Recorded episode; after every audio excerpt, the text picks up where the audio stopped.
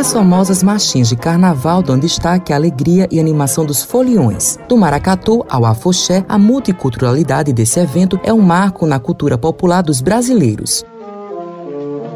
Mas quando começou o carnaval de fato? O carnaval ele chega com os portugueses aqui durante o Brasil colonial, principalmente na brincadeira do entrudo, que era uma brincadeira de se jogar lama e água nas pessoas, mas essa forma de se celebrar o carnaval vai se modificando ao longo do tempo. Vamos ter, por exemplo, no início do século XX, os cordões, as festas nos bailes, os desfiles da escola de samba, chegando até nos blocos populares de rua que a gente conhece hoje. Então, uma festa que se modifica ao longo do tempo e que vai incluindo diversas influências da cultura popular brasileira brasileira e se torna uma das maiores celebrações que a gente tem no nosso país, o que a gente conhece hoje como Carnaval.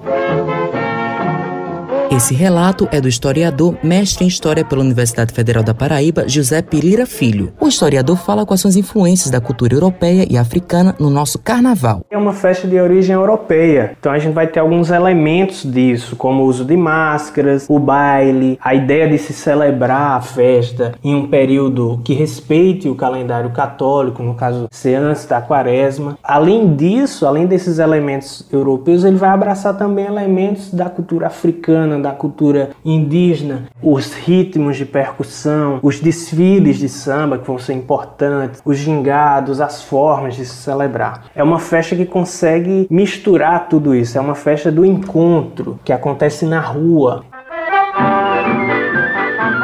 Severino Alves de Lucena Filho é professor doutor em Comunicação e Culturas pela PUC do Rio Grande do Sul e pesquisador da Rede Brasileira de Fococomunicação e pontua quais são os impactos do carnaval na cultura do Brasil. O carnaval na cultura brasileira é uma expressão, é a expressão máxima das três raças. É uma mistura de sociabilidade com manifestações da cultura e, acima de tudo, uma, um extravasar do povo brasileiro na alegria, no contexto das diferenças e inclusão social. O carnaval, ele se constitui uma fonte de economia formal e informal. Não podemos falar do carnaval no Brasil e seus impactos sem registrar a questão econômica. No período do carnaval é gerado renda em todos os grandes centros do carnaval brasileiro.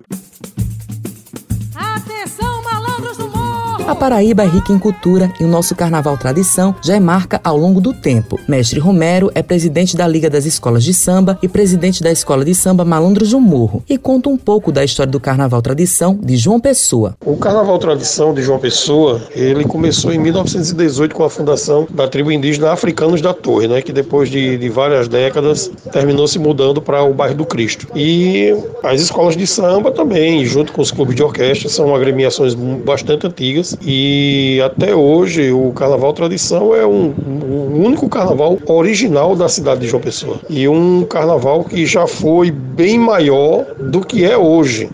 Mestre Romero fala a relevância da preservação da cultura popular. A importância da preservação da cultura ela é um, um fator importante né, para a sociedade, principalmente hoje que a gente vê muitos jovens que estão no meio da violência, muitos jovens que chegam a ter suas vidas ceifadas. Então, assim, é muito importante a questão da cultura junina, a cultura carnavalesca, a cultura mesmo de rua, que existe muito, que são, são diversas culturas. Muitos jovens sai da comunidade, vem aqui para a escola, vem aprender a tocar percussão de samba de enredo e vem aprender uma dança, vem aprender a confecção de uma fantasia, de um carro alegórico. Brasil carnaval é uma celebração popular vivenciada na alma do povo, relevando profundos sentimentos. E na Paraíba, essa festa é celebrada através do Carnaval Tradição, que além das escolas de samba, conta com as alaúças e tribos indígenas. Com a pandemia e o cancelamento das festas, toda uma cadeia sofreu impactos econômicos. Mas esse é o assunto do próximo episódio da série Carnaval e suas tradições. Com os trabalhos técnicos de João Lira e Igor Nunes, produção de Lucas Duarte, gerente de jornalismo Marcos Tomás, Matheus Silomar para a Rádio Tabajara. Uma emissora da EPC, Empresa Paraibana de Comunicação.